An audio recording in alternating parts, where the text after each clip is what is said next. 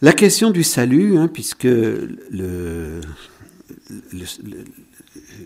thème hein, que m'a donné frère Xavier, qu'est-ce que le salut et la vie éternelle? La question du salut, qui sera au cœur de cette session, est une question très importante. Le mot salut revient trois fois dans le cantique du Benedictus, inspiré au Père de Saint Jean-Baptiste, Zacharie, et que nous chantons tous les matins à l'Aude.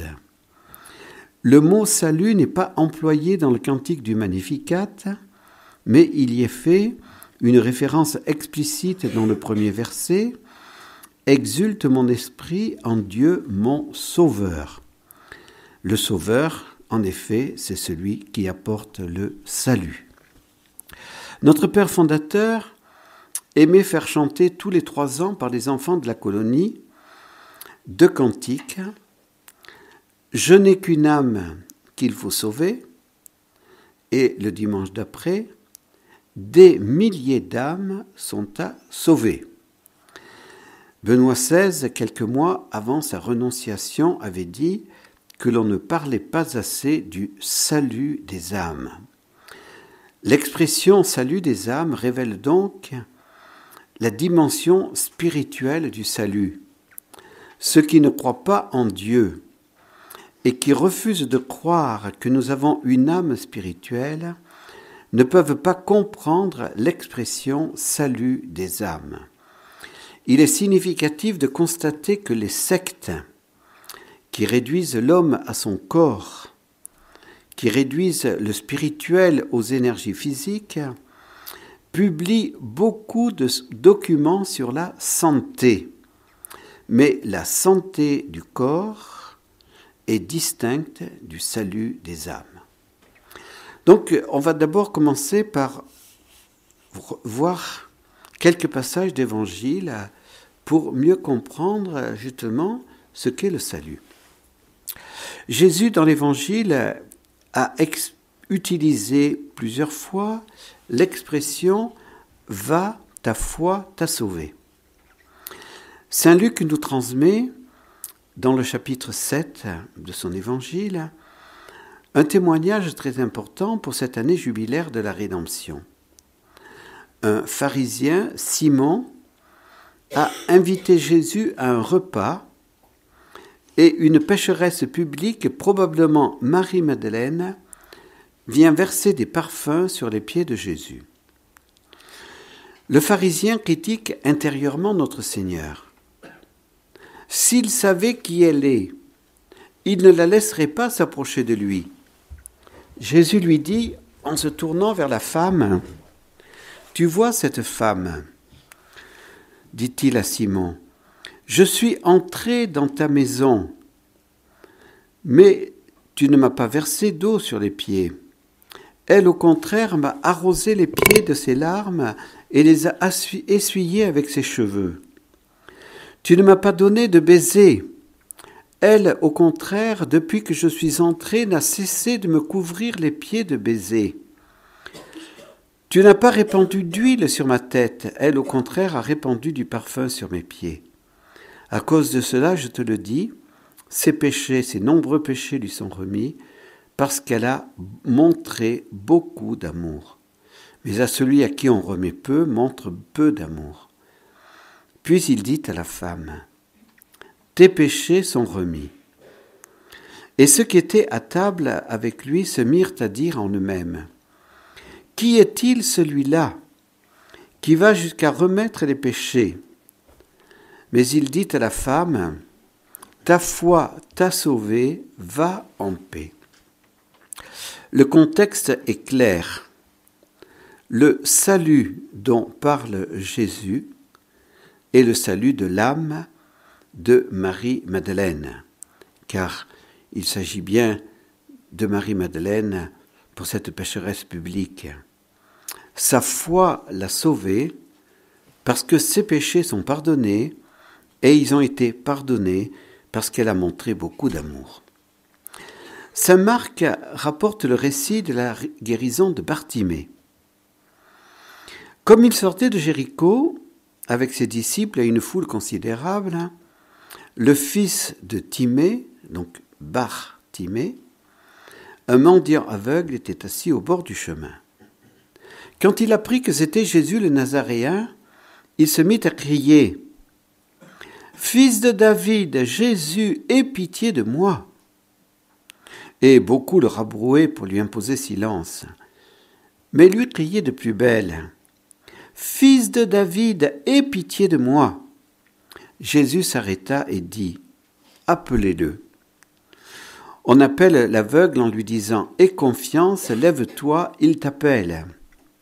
Et lui, rejetant son manteau, bondit et vint à Jésus. Alors Jésus lui adressa la parole. Que veux-tu que je fasse pour toi?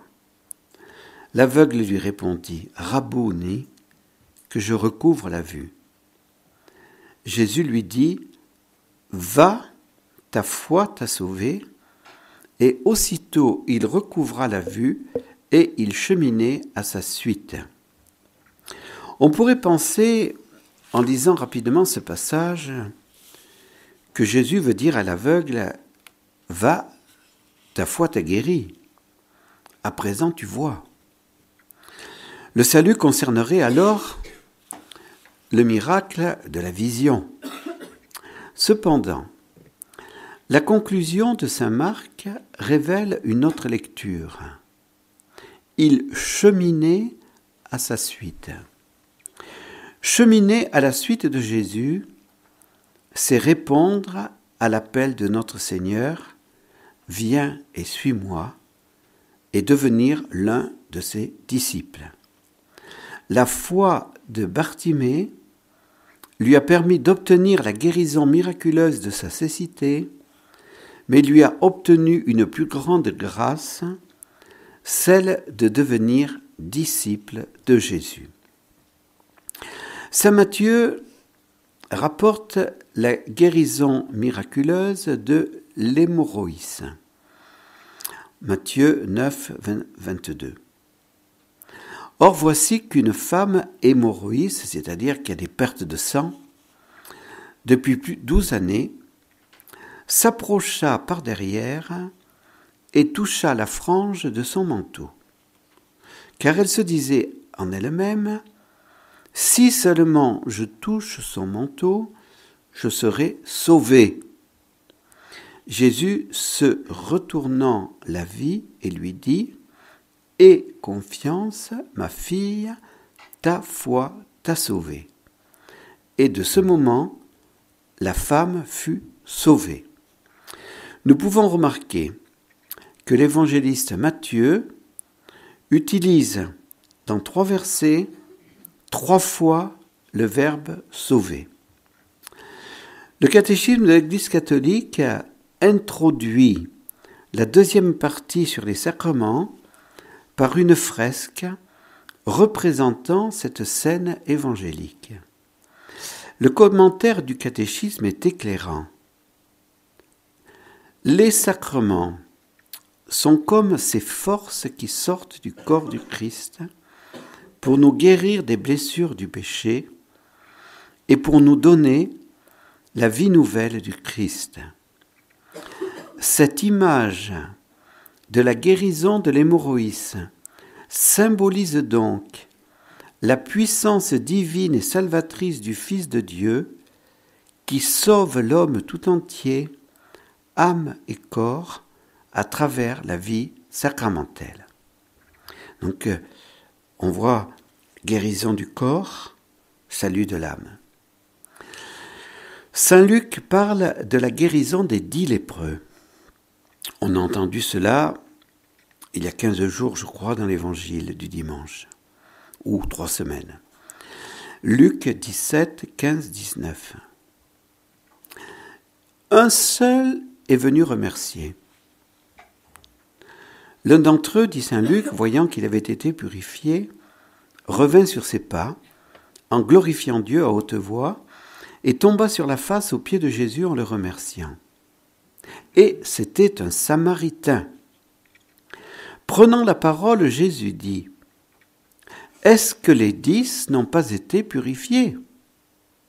Les neuf autres, où sont-ils? Il ne s'est trouvé pour revenir rendre gloire à Dieu que cet étranger. Et il lui dit, Relève-toi, va, ta foi t'a sauvé.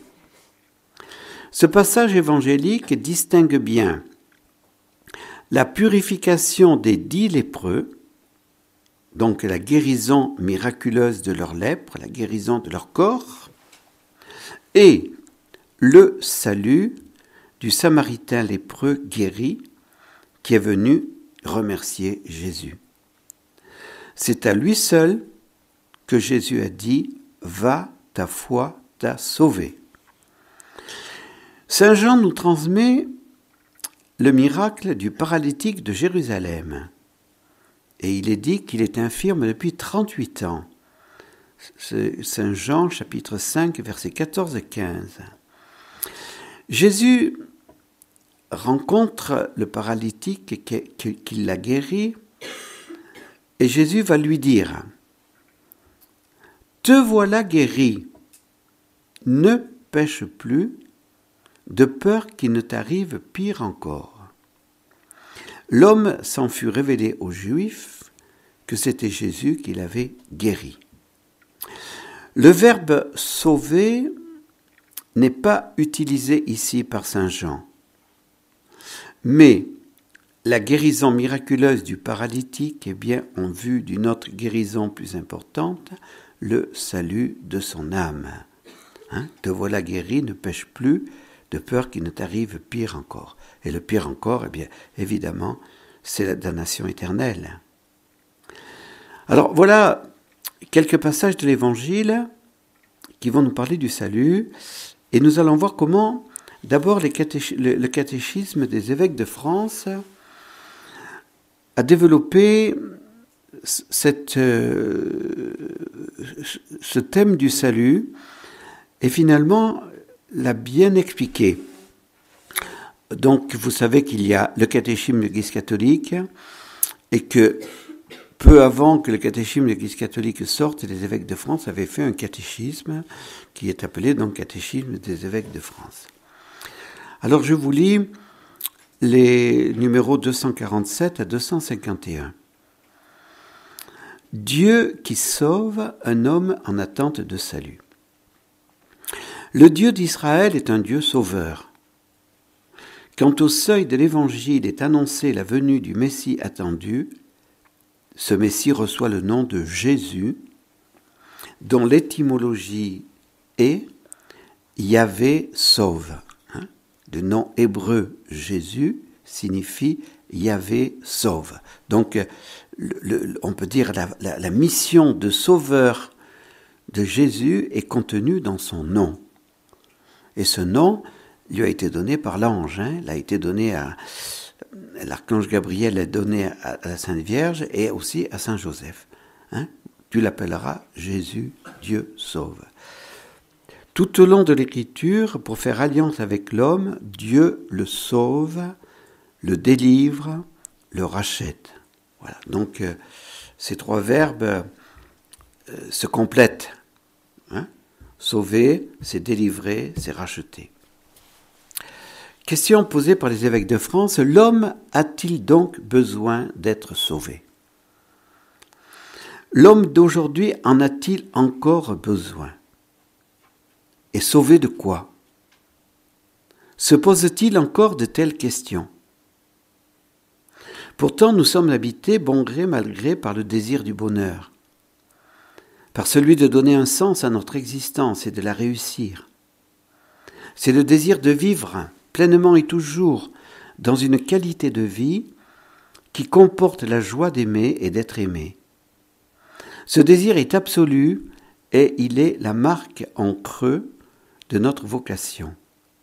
Car nous avons été créés à l'image et à la ressemblance de Dieu dans le dessein de le voir et de communier éternellement à sa propre vie dans une vie de ressuscité avec le Christ, qu'il en ait ou non conscience, l'homme a faim de Dieu pour se réaliser pleinement lui-même. Donc ce que, veulent dire, les évêques de France ici, c'est qu'il y a au cœur de tout homme un désir de salut qui n'est pas forcément explicite, mais qui est bien ancré en chacun de nous. Hein, on veut, et particulièrement, être sauvé de, euh, du mal, hein, de, de tout cela. Voilà. Il y a un désir de bonheur inscrit dans le cœur de l'homme. L'incapacité de l'homme à réaliser son salut. Dans les sectes, euh, particulièrement le New Age, euh, euh, cette, perspective du salut est, très forte, hein, très très forte. Les hommes sont contredits dans leurs désirs, non seulement parce que Dieu, qui seul pourrait combler leurs combler leurs désirs, demeure inaccessible à leur propre force, mais aussi parce qu'ils rencontrent toujours l'échéance de la mort et le risque constant de la maladie et de la souffrance. De même, ils font l'expérience de la division qui existe entre eux et la nature, travail comportant de la peine, désastre écologique. De plus, la division règne entre eux, qu'il s'agisse de la famille, des structures économiques et sociales ou de la vie politique et internationale. Enfin, chacun se trouve divisé en lui-même, ce qui est à m'apporter, écrivait Saint Paul à propos de l'homme dont la foi n'a pas transformé la vie, c'est d'avoir envie de faire le bien, mais pas de l'accomplir. Je ne réalise pas le bien que je voudrais, mais je fais le mal que je ne voudrais pas. Chacun découvre en soi une inclination au mal, qui le fait trop souvent tomber dans le péché. De cette situation fondamentale, l'humanité ne peut sortir par ses seules forces. Je pense que cette analyse de notre humanité est bien toujours l'analyse actuelle. L'homme veut être sauvé du mal, sauvé de la mort, sauvé de la maladie, sauvé de la souffrance, sauvé de la guerre, sauvé des divisions, sauvé de, cette propre contradiction qu'il ressent à lui-même. Voilà, il y a un besoin de salut. Le salut, délivrance et plénitude de vie. Voilà. Donc les évêques de France vont un peu plus loin. Et pour dire, voilà, cette, euh, cet homme en recherche de salut est un homme finalement qui peut être évangélisé. Et c'est justement l'absence de ce bonheur, l'absence euh, et, surtout toutes ces souffrances, on peut dire, eh bien, il faut que l'Église sache les entendre et sache donner une réponse. Pour faire entendre à ce propos son message, la Bible se sert de deux images pour dire ce qu'est le salut. La première, c'est le retour à la santé de l'homme malade, menacé et vivant l'angoisse de la mort. Le salut, c'est alors la santé, la plénitude de la vie. C'est ainsi que Jésus, quand il guérit les malades, les sauve. Le retour à la santé physique est le signe du salut total de la personne. La seconde image est celle de la libération de la servitude ou de l'esclavage, soit la libération de l'esclave, soit la libération du peuple injustement condamné à un esclavage collectif. Ainsi, la libération d'Égypte du peuple d'Israël, à travers le passage de la mer Rouge, est la figure permanente de la libération de tout mal, et l'entrée dans la terre promise est déjà la préfiguration de l'entrée dans le royaume de Dieu pour une vie pleinement heureuse. L'œuvre salvifique de Jésus se situe directement dans ces perspectives. Dans la scène de la transfiguration, Jésus parle de l'exode qu'il va accomplir à Jérusalem. Il sera le véritable agneau pascal. On voit très bien dans l'Évangile combien Jésus a fait des guérisons. des miracles.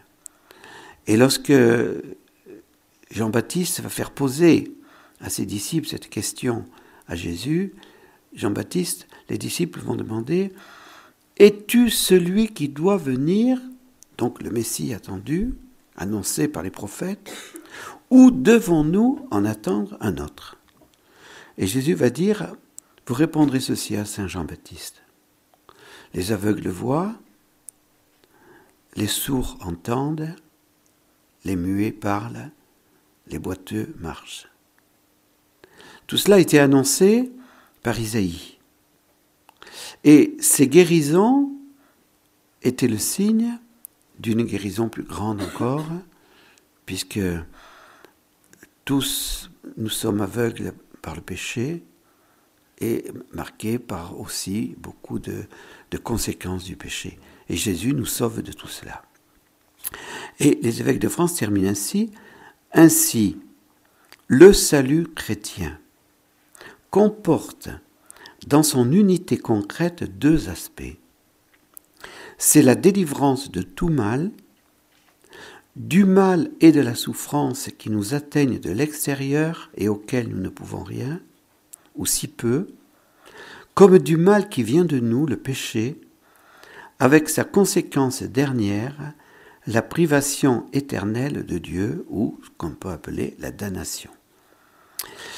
Alors, ce n'est pas simplement cela, le salut. Hein. C'est d'abord cela, nous sommes libérés, on peut dire, de, de tout ce mal, mais en plus, nous recevons le don de la vie, d'une vie éternelle, qui a les traits du royaume que Jésus est venu instaurer, d'une vie dans l'amour, la justice et la paix.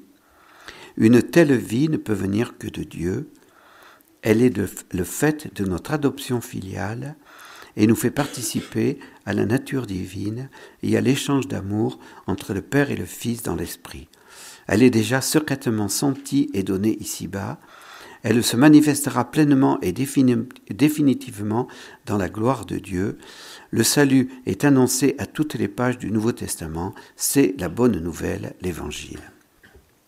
J'aurais pu choisir encore euh, dans l'Évangile ce passage où les apôtres sont dans le bateau, il y a une tempête, Jésus dort dans le bateau, et les apôtres ont peur, et ils se disent, nous allons tous périr. Et, donc, euh, eh bien, là aussi, on peut dire, il y a ce cri vers Jésus, sauve-nous. Hein? Sauve-nous. Voilà. Jésus est celui qui vient nous sauver. Mais il ne nous sauve pas simplement euh, de, la mort dans cette tempête, il nous sauve, le, salut est beaucoup plus, grand, hein, il nous sauve de la damnation éternelle. Alors, pour continuer ma réflexion, je voudrais parler de la grande hérésie du XXe siècle et la grande hérésie qui n'est pas terminée. Tout le monde est sauvé. Voilà, tout le monde il est beau, tout le monde il est gentil, tout le, on, on ira tous au paradis. Voilà, vous connaissez cela. Hein. donc on parle du mariage pour tous, on parle du salut pour tous. Et donc euh, ça c'est la, la grande hérésie. Pourquoi c'est la grande hérésie? La Vierge Marie à Fatima, le 13 juillet 1917, hein, a rappelé l'existence de l'enfer et des damnés. Donc tout le monde n'est pas sauvé. Ce n'est pas la faute de Dieu. Rappelons-le, hein, ce n'est pas la faute de Dieu. Et je vais le redire. Mais qui reçoit avec confiance cette prophétie de Fatima? Nous devons rappeler avec courage l'Évangile et la tradition que la Sainte Vierge est venue rappeler, car la Sainte Vierge n'a pas inventé quelque chose, la Sainte Vierge à Fatima, le 13 juillet 1917, est venue simplement en tant que prophète rappeler une vérité qui était de plus en plus niée et qui allait être de plus en plus niée. L'enfer existe et il y a du monde dedans. Jésus, dans la prophétie du jugement dernier, a parlé très clairement des bénis du Père et des damnés. C'est la, parabole, la prophétie, Matthieu 25, 33 à 46. Ce texte est très important. Il est placé par Saint Matthieu juste avant tout, le texte qui va parler de la passion. Ce texte n'est pas une, parabole euh, euh, qui, qui, décrirait un fait qui n'est pas réel. Hein. Mais ce texte est une prophétie qui annonce un événement réel, le jugement dernier. Vous connaissez le contenu de ce jugement dernier. Le roi placera les brebis à sa droite et les boucs à sa gauche. Alors le roi dira à ceux de droite, Venez les bénis de mon Père, recevez en héritage le royaume qui vous a été préparé depuis la fondation du monde. Alors il dira encore à ceux de gauche, Allez loin de moi, maudits, dans le feu éternel qui a été préparé pour le diable et ses anges. Et ils s'en iront, ceci à une peine éternelle, et les justes à une vie éternelle. Comment interpréter ces paroles de Jésus?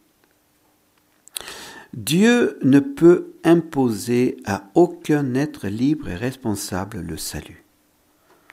Voilà. Hein. Dieu nous crée libres et responsables. Nous sommes créés à son image et à sa ressemblance. C'est, c'est une révélation que nous voyons déjà dans le livre de la Genèse. Lucifer et les anges révoltés ont refusé par orgueil ce salut. Des hommes et des femmes peuvent aussi refuser le salut. C'est un mystère. Judas s'est damné, même si beaucoup aujourd'hui disent qu'il est sauvé, hein, puisque euh, pour arriver à démontrer que tout le monde est sauvé, puisque le, théorème c'est le salut pour tous, eh bien, il faut absolument que Judas soit sauvé. Et si Judas est sauvé, on dira tout le monde est sauvé. Si nous prenons l'évangile et si nous lisons l'évangile avec euh, objectivité, nous ne pouvons que trouver cette phrase de Jésus Il aurait mieux valu pour cet homme de ne pas être né. Je ne vois pas comment Jésus aurait pu dire cela si Judas était sauvé. La Sainte Vierge a fait voir aux enfants de Fatima les hommes et femmes qui tombaient en enfer. L'enfer existe, il y a du monde dedans. Mais Dieu n'est pas responsable de l'enfer. Dieu n'a pas créé les anges et les hommes pour l'enfer. Il les a créés pour le bonheur éternel. Dieu veut que tous les hommes soient sauvés. 1 Timothée 2, 4, c'est Saint Paul qui le dit, Dieu veut que tous les hommes soient sauvés. Mais ça ne veut pas dire tous les hommes le seront. C'est la volonté de Dieu. Mais l'homme est libre comme l'ange est libre. Le poète Dante a écrit Sur la porte de l'enfer, il est écrit C'est l'amour qui m'a fait. C'est l'amour qui m'a fait. Parce que Dieu est amour, et parce que Dieu ne peut pas anéantir euh, les, anges qui, ne peuvent pas mourir, Dieu a donné aussi une âme spirituelle immortelle à l'homme, où mettre ceux qui refusent le salut? C'est l'enfer. Voilà, c'est l'enfer. Donc le plus grand désastre, le plus grand mal, c'est la damnation éternelle. C'est le plus grand désastre. Hein. c'est pour ça que Jésus dit avec des, mots forts, hein, si ton œil te porte au scandale, arrache-le. Si ton bras te fait te fait pécher, coupe-le. Hein, bien évidemment, il faut comprendre cela avec le, langage sémitique. Bon, faut pas le prendre littéralement parlant, mais tout ça, Jésus veut nous dire, le plus grand mal, c'est la damnation éternelle. Le salut le plus important donc apporté par Jésus, c'est d'être sauvé de cette damnation éternelle. Tous les saints ont compris cela et se sont donnés sans compter pour le salut des âmes. Saint Ignace de Loyola a été inspiré pour mettre au point les exercices spirituels pour aider les retraitants à se décider pour la plus grande gloire de Dieu, dans le plus grand service, en vue du plus grand bonheur au ciel. La première semaine des exercices spirituels est centrée sur les fins dernières, avec une méditation énergique sur l'enfer qui pouvait être répétée plusieurs fois. Que les jésuites soient fidèles à l'esprit de leur fondateur. C'est très important. Saint Vincent de Paul, après avoir confessé un pauvre qui allait se damner, on parle toujours de Saint Vincent comme celui qui est très charitable, qui a, eu souci des pauvres, qui a fondé les filles de la charité, qui a fait beaucoup de bien, et ça c'est évident, il a fait beaucoup de bien, beaucoup de charité, hein, comme Mère Teresa. Mais il a été bouleversé lorsqu'il est allé confesser ce pauvre, car il a compris que ce pauvre se serait damné s'il ne l'avait pas confessé. Alors Vincent de Paul a compris Bien sûr qu'il faut aller aider les pauvres, qu'il faut nourrir les pauvres, etc. Mais il a compris qu'il y avait une mission plus importante encore. Et donc il a fondé les Lazaristes, dont la mission première serait de prêcher les missions paroissiales. Et les grandes prédications de ces missions paroissiales seront centrées sur les fins dernières. Alors qu'est-ce que c'est que les fins dernières? Eh bien faire connaître aux gens hein, qu'il y a le ciel, le purgatoire et l'enfer. Et donc, euh, les, les, grandes prédications de ces missions paroissiales étaient centrées là-dessus. Non pas pour faire peur aux gens, non pas pour leur faire peur, mais pour leur dire attention, euh, votre vie sur la terre, elle, va passer très vite. Hein euh, on peut être appelé à 20 ans, on peut être appelé à 40 ans, on peut être appelé à 60, à 80, mais de toute manière, un jour ou l'autre, nous aurons à rendre des comptes. Donc pensez à votre fin dernière et préparez votre, votre, vie éternelle. Hein. Donc il faut prêcher à nouveau les fins dernières et les prêcher avec conviction car il y va du salut de nombreuses âmes. Jean Bosco, le jeune Jean Bosco, au séminaire, avait un ami qui s'appelait Comolo. Je n'ai pas son prénom. Louis Comolo. Et tous les deux s'étaient promis une chose. Celui qui mourrait le premier viendrait dire à l'autre s'il était sauvé.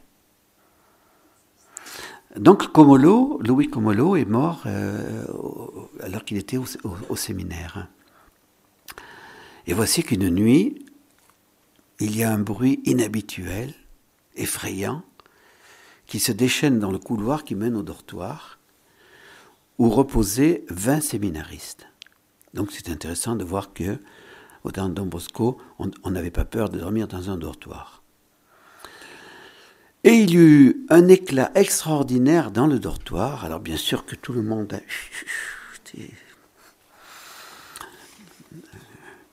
hein, avait peur. Et une voix répéta par trois fois Bosco, je suis sauvé. Bosco, je suis sauvé. Bosco, je suis sauvé. Voyez, voilà le salut. C'est ça le problème. le plus important, c'est le salut. Le salut chrétien, et ça il faut le répéter aussi, ne concerne pas seulement l'âme, il concerne aussi le corps. nous ressusciterons tous avec notre corps juste avant le jugement dernier. Le salut est donc une participation et notre propre participation à la victoire du Christ mort et ressuscité sur la mort, sur le péché et sur Satan. Dans le New Age, on parle de l'holisme pour signifier le salut dans sa totalité. Mais cette totalité, elle est quand même bien partielle. Parce que dans le New Age, on, ne croit pas à l'existence de l'âme spirituelle. Tout est réduit à, la matière, aux énergies. La religion chrétienne, elle, est beaucoup plus holistique.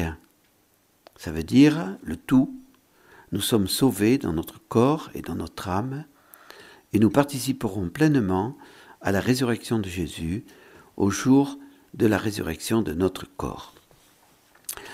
Le catéchisme de l'Église catholique ne donne pas une définition du salut à proprement parler, mais le salut est omniprésent dans toutes les parties du catéchisme de l'Église catholique.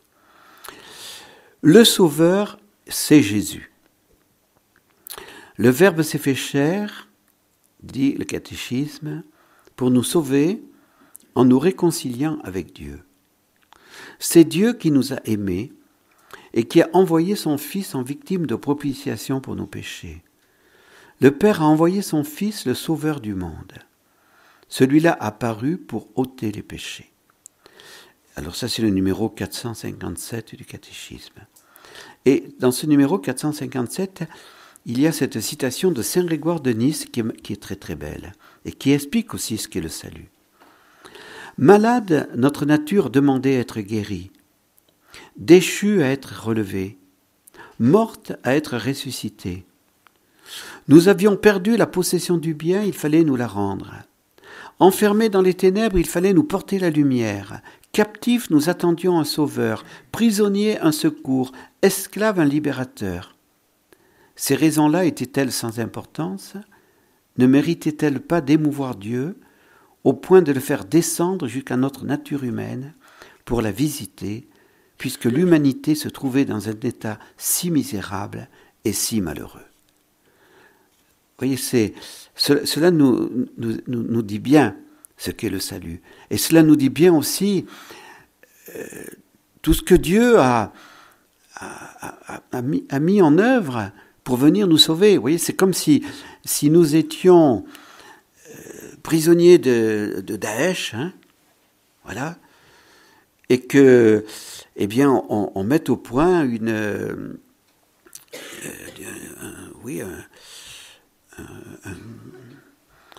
une, armée qui, qui va prendre les risques hein, de, de, de, se faire tuer soi-même hein, pour aller nous libérer de ces tyrans, hein, de ces terroristes. C'est cela qui est, finalement, nous sommes des esclaves de Satan par le péché originel et par nos péchés. Eh bien, Jésus est envoyé par son Père pour venir nous libérer. C'est ça le salut. Dans l'Église catholique, ensuite, dit le catéchisme, se trouve la plénitude des moyens du salut. C'est le, le, numéro 830 du catéchisme. Alors, quelle est la plénitude des moyens du salut?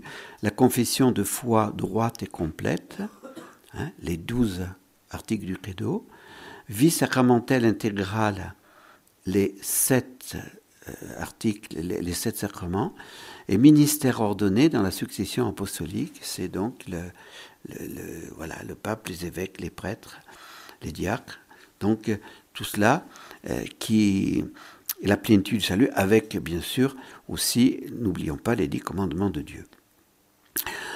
Il est dit aussi cette expression hors de l'Église, point de salut. Catéchisme numéro 846.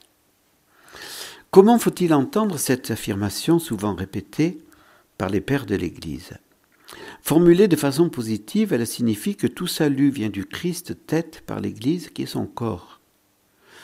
Appuyé sur la Sainte Écriture et sur la tradition, le Concile enseigne que cette Église en marche sur la terre est nécessaire au salut. Seul, en effet, le Christ est médiateur et voie de salut. Or, il nous devient présent en son corps qui est l'Église. Et en nous enseignant expressément la nécessité de la foi et du baptême, c'est la nécessité de l'Église elle-même, dans laquelle les hommes entrent par la porte du baptême, qui nous a confirmés en même temps. C'est pourquoi ceux qui refuseraient soit d'entrer dans l'Église catholique, soit d'y persévérer alors qu'ils la sauraient fondée de Dieu par Jésus-Christ comme nécessaire, cela, cela ne pourrait être sauvé. Alors, ceux qui ne font pas partie de l'Église catholique sont-ils condamnés? Donc, le catéchisme dit non. Cette affirmation hors de l'Église point de salut ne vise pas ceux qui, sans leur faute, ignorent le Christ et son Église. En effet, ceux qui, sans faute de leur part, ignorent l'Évangile du Christ et son Église, mais cherchent pourtant Dieu d'un cœur sincère et s'efforcent, sous l'influence de sa grâce, d'agir de façon à accomplir sa volonté telle que leur conscience la leur révèle et la leur dicte, ceux-là peuvent arriver au salut éternel. Donc, ceux qui ne connaissent pas l'Église et Jésus, pour des raisons, euh, ils sont nés dans, une autre culture, ils sont nés dans une autre religion, etc. Eh bien, s'ils vivent, hein, s'ils vivent en obéissant à leur conscience, et s'ils cherchent à accomplir la volonté de Dieu, eh bien, ceux-là peuvent arriver aussi au salut éternel, et nous pouvons penser qu'après leur mort, ils, auront la révélation de Jésus ressuscité. Ensuite, le, catéchisme parle des sacrements. Hein, les sacrements institués par Jésus sont appelés les sacrements du salut. Les sacrements du salut. Voilà, donc c'est très important de bien aussi. Vous trouvez ça au numéro 1127 du catéchisme de l'Église catholique. Célébrer dignement dans la foi, les sacrements confèrent la grâce qu'ils signifient. Ils sont efficaces parce qu'en eux, le Christ lui-même est à l'œuvre. Voilà, donc euh, euh, le fruit de la vie sacramentelle, c'est que l'esprit d'adoption déifie les fidèles en les unissant vitalement au Fils unique, le Sauveur. Je ne vous cite pas de passage sur la troisième partie du CEC, e qui est la vie dans le Christ. Il ne faut pas oublier qu'une fois devenus chrétiens par le baptême, nous sommes tenus à obéir aux dix commandements de Dieu et à vivre selon l'esprit de béatitude. Vous aurez l'occasion d'approfondir cela avec la conférence sur Luther et le salut. Je vous invite à, présent à approfondir la deuxième encyclique de Benoît XVI, Spe Salvi, Sauvé dans l'espérance. Je ne sais pas si vous avez lu cette encyclique, mais je vous invite à la lire parce qu'elle est très actuelle, très très actuelle, et, le salut est au cœur de cette encyclique. Dans l'introduction, Benoît XVI disait, donc cette encyclique a été donnée le 30 novembre 2007. Nous sommes sauvés en espérance. Et cela vient de Saint Paul aux Romains, Romains 8, 24. Selon la foi chrétienne, la rédemption, le salut n'est pas un simple donné de fait. La rédemption nous est offerte en ce sens que nous a été donnée l'espérance, une espérance fiable en vertu de laquelle nous pouvons affronter notre présent. Le présent, même un présent pénible, peut être vécu et accepté s'il conduit vers un terme, et si nous pouvons être sûrs de ce terme.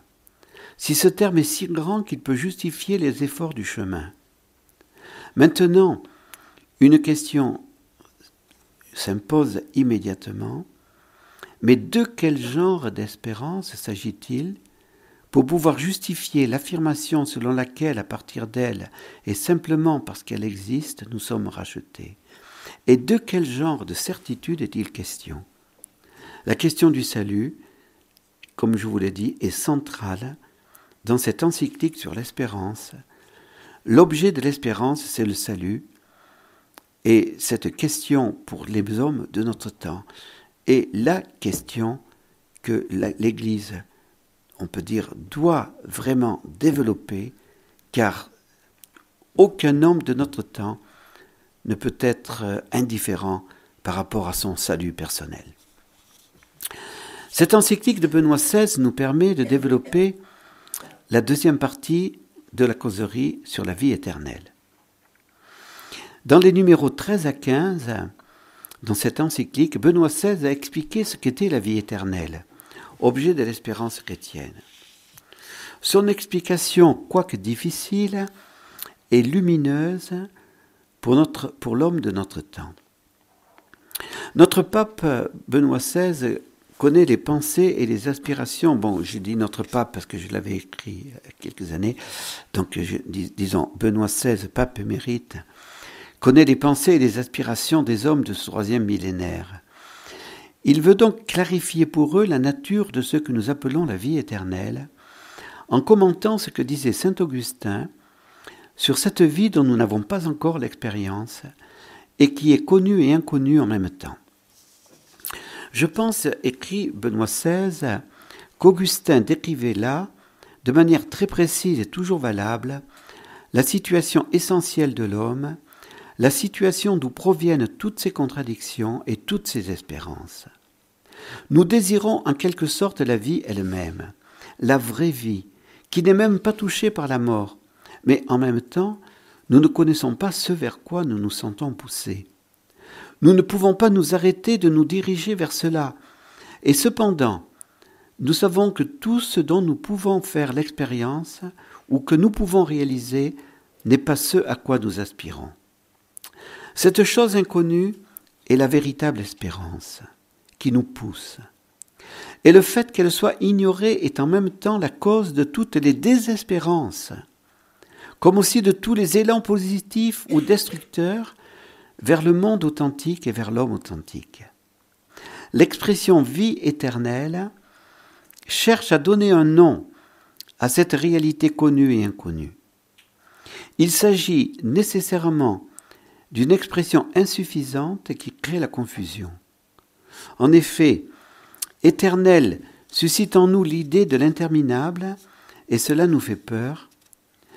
Vie nous fait penser à la vie que nous connaissons, que nous aimons et que nous ne voulons pas perdre, et qui est cependant en même temps plus faite de fatigue que de satisfaction. De sorte que, tandis que d'un côté nous la désirons, de l'autre, nous ne la voulons pas. En conclusion de ce numéro 12, Benoît XVI donne cette merveilleuse description de la vie éternelle. La vie au sens plénier, une immersion toujours nouvelle dans l'immensité de l'être, tandis que nous sommes simplement comblés de joie. C'est ainsi que Jésus l'exprime dans Saint Jean. Je vous reverrai, et votre cœur se réjouira, et votre joie personne ne vous l'enlèvera. Jean 16, 22. Nous devons penser dans ce sens. Si nous voulons comprendre ce vers quoi tend l'espérance chrétienne, ce que nous attendons par la foi, par notre être avec le Christ. Je voudrais ajouter à ce commentaire de Benoît XVI la définition que Jésus a donnée lui-même de la vie éternelle dans son intime prière à son Père au terme du discours après la scène.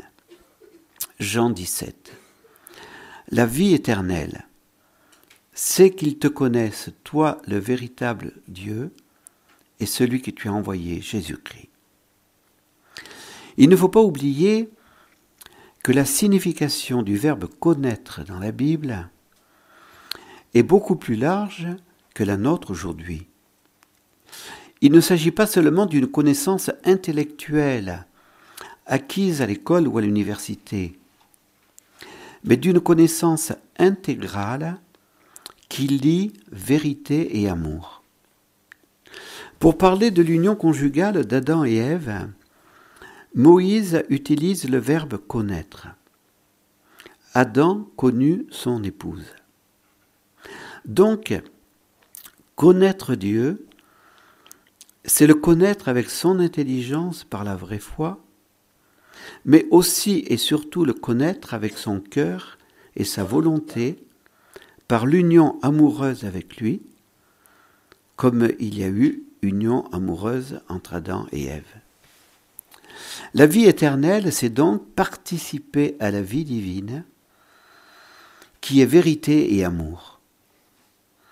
Il faut aussi ajouter cette phrase très importante de Jésus à ses apôtres dans le même discours après la scène, Jean 14, 5. Je suis le chemin, la vérité, la vie. La vie éternelle, c'est Jésus. Hein, c'est Jésus qui, nous communique hein, cette vie qu'il tient du Père. Hein. C'est la vie du Père, du Fils et du Saint-Esprit.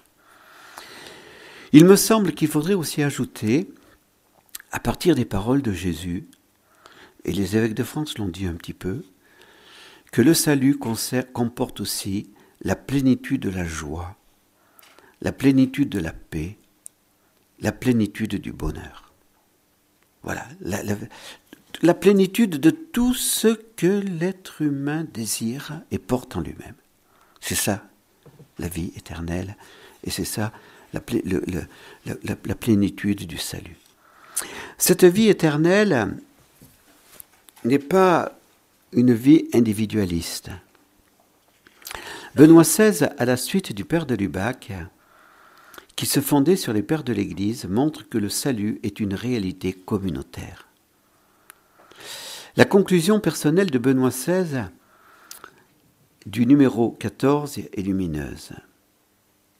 Cette vie véritable, vers laquelle nous cherchons toujours de nouveau à tendre, est liée à l'être dans l'union existentielle avec un peuple. Et pour toute personne, elle ne peut se réaliser qu'à l'intérieur de ce nous. Elle présuppose donc l'exode de la prison de son propre moi, parce que c'est seulement dans l'ouverture de ce sujet universel que s'ouvre aussi le regard sur la source de la joie, sur l'amour lui-même, sur Dieu. Qu'a voulu signifier Benoît XVI Tout simplement ceci. La vie éternelle sera la vie parfaite de communion en Dieu. Communion avec les personnes divines, communion avec la Vierge Marie et tous les saints, communion avec les anges. La vie éternelle réalisera la grande prière de Jésus, Ut sint unum. Jean 17. Nos pères et mères, qui aimaient beaucoup le chapitre 17 de Saint Jean, ont voulu prendre comme devise pour notre communauté Ut sint unum. Ils désiraient ardemment cette vie éternelle, cette vie du ciel, qui est tout simplement la vie parfaite d'amour dans l'un divin. Dans cette même encyclique, je ne pourrais pas tout vous citer parce que vous aurez le texte écrit après, et je ne veux pas vous saouler quand même, hein, parce que vous êtes un peu fatigué maintenant. Dans cette même encyclique, Benoît XVI a voulu euh, justement aider les hommes de notre temps à ne pas se laisser euh, détourner de la véritable espérance par les fausses espérances. Et justement, il a voulu faire comprendre que le scientifisme ne peut pas apporter la vraie espérance de l'homme. Francis Bacon et les adeptes du courant de pensée de l'ère moderne qu'il a inspiré, en considérant que l'homme serait racheté par la science, se trompaient. Par une telle attente, on demande trop à la science. Cette sorte d'espérance est fallacieuse.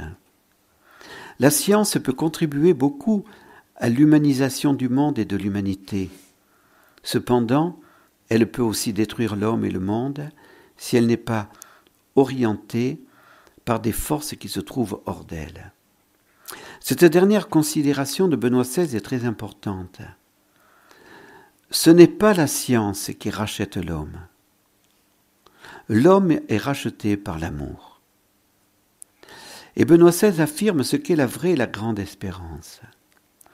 La vraie la grande espérance de l'homme qui résiste malgré toutes les désillusions, ce peut être seulement Dieu, le Dieu qui nous a aimés et qui nous aime toujours jusqu'au bout. Cela est très important parce que, euh, rappelez, Luc Geiger avait dit, Luc Geiger c'est, il fait des recherches aux États-Unis, euh, c'est un ami, et Luc Geiger avait dit qu'actuellement, dans tous ces, scientifiques aux États-Unis, à Santa Barbara, eh bien, on, essaye de mettre au point cette médecine régénérative qui, soi-disant, va renouveler chaque fois toutes nos cellules pour qu'on arrive à devenir immortel. Comme l'avait dit le Père à notre médecin, de toute manière, vous échouez toujours puisque vous avez beau être des grands médecins, et vos, malades, ils arrivent toujours à mourir à un moment ou à un autre. Donc, euh, dire que l'homme, grâce à la médecine régénérative, va mourir, va, va devenir immortel, c'est une voie sans issue. C'est encore un, piège du malin hein, pour nous faire dévier et pour nous faire chercher euh, d'autres voies d'espérance que la véritable espérance. Non, il n'y a qu'une seule véritable espérance, c'est le Christ. Voilà. Bon, je ne vous cite pas ici euh, Saint Augustin parce que ce serait trop long, hein, mais pour dire que, que tout au long des jours, voyez, l'homme a de nombreuses espérances, de petites et des plus grandes. C'est l'espérance qui nous fait vivre. Hein. On espère toujours. Euh, et et il peut sembler qu'une de ces espérances va le satisfaire totalement et qu'il n'ait pas besoin d'autres espérances. Dans sa jeunesse, peut-être l'espérance d'un grand amour qui le comble, l'espérance d'une certaine position dans la profession, l'espérance de tel ou tel succès déterminant pour le reste de sa vie. Pour le, cependant, quand ces espérances se réalisent, il, il apparaît clairement qu'en réalité ce n'était pas la totalité. On veut encore autre chose. Il paraît évident que l'homme a besoin d'une espérance qui va au-delà. Il paraît évident que seul peut lui suffire quelque chose d'infini, quelque chose qui sera toujours plus que ce qu'il ne peut jamais atteindre. En ce sens, les temps modernes ont fait grandir l'espérance de l'instauration d'un monde parfait, qui, grâce aux connaissances de la science et à une politique scientifiquement fondée, semblait être devenu réalisable.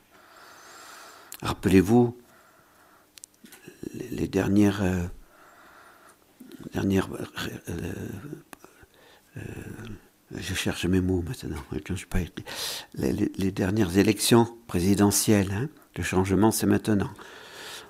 Bon, vous voyez où ça aboutit. Vous voyez où ça aboutit. Donc, je ne sais pas qui espère encore dans tout ce que nous a proposé, voilà, hein, celui qui est aujourd'hui notre président de la République. Mais on voit très bien que tout cela ne va qu'à des désillusions. L'espérance biblique du règne de Dieu a été remplacée par l'espérance du règne de l'homme. Hein? C'est Nietzsche. Nietzsche, au début du XXe siècle. Nous avons tué Dieu. Voilà. Et donc, euh, donc ça y est, on va arriver à, faire arriver hein, Karl Marx euh, qui veut le paradis sur terre. Hein. Vous avez vu tout le marxisme et tout cela, où ça aboutit? L'espérance d'un monde meilleur, qui serait le véritable règne de Dieu. Cela semblait finalement l'espérance grande et réaliste dont l'homme avait besoin. Elle était en mesure de mobiliser, pour, de mobiliser pour un certain temps toutes les énergies de l'homme. Ce grand objectif semblait mériter tous les engagements. Mais au cours du temps, il parut clair que cette espérance s'éloignait toujours plus. On se rendit compte avant tout que c'était peut-être une espérance pour les hommes d'après-demain, mais non une espérance pour moi. Et bien que le pour tous fasse partie de la grande espérance, je ne puis en effet devenir heureux contre les autres et sans eux. Il reste vrai qu'une espérance qui ne me concerne pas personnellement n'est pas non plus une véritable espérance. Et il est devenu évident qu'il s'agissait d'une espérance contre la liberté, parce que la situation des choses humaines dépend pour chaque génération, de manière renouvelée, de la libre décision des hommes qui la composent. Si en raison des conditions et des structures, cette liberté leur était enlevée, le monde en définitive ne serait pas bon, parce qu'un monde sans liberté n'est en rien un monde bon.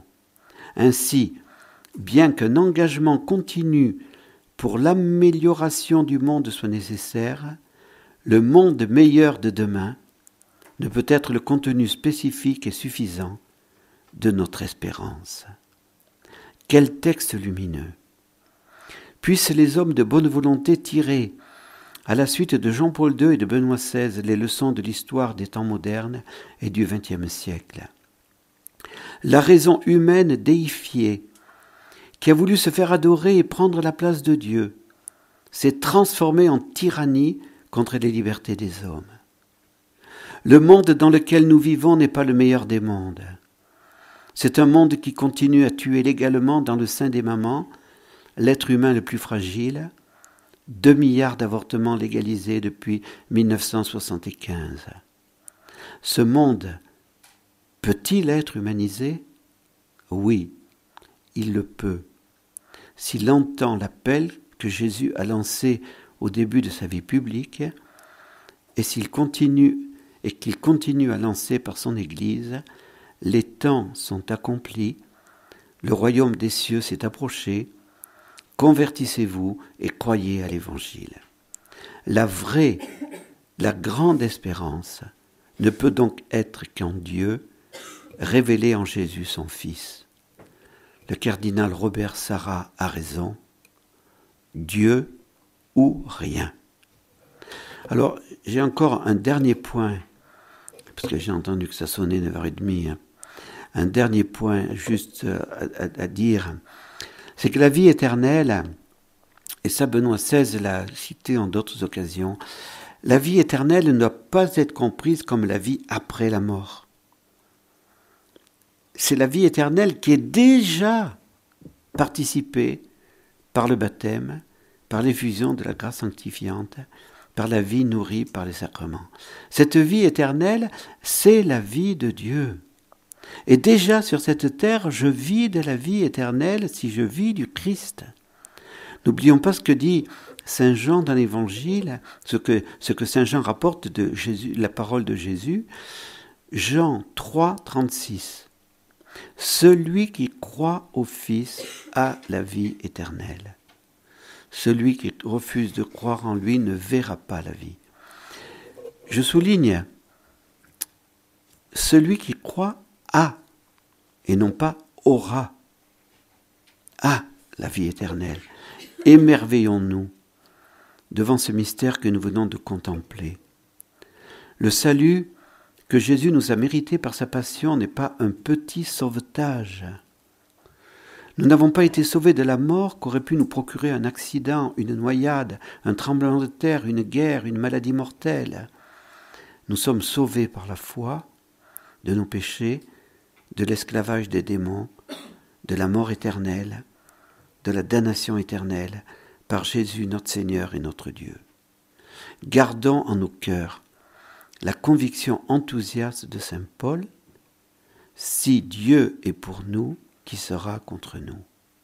Oui, j'en ai l'assurance, ni la mort ni la vie, ni les anges ni les principautés, ni le présent ni l'avenir, ni puissance, ni hauteur, ni profondeur, ni aucune autre créature ne pourra nous séparer de l'amour de Dieu manifesté dans le Christ Jésus, notre Seigneur. Romains 8, 31, 39.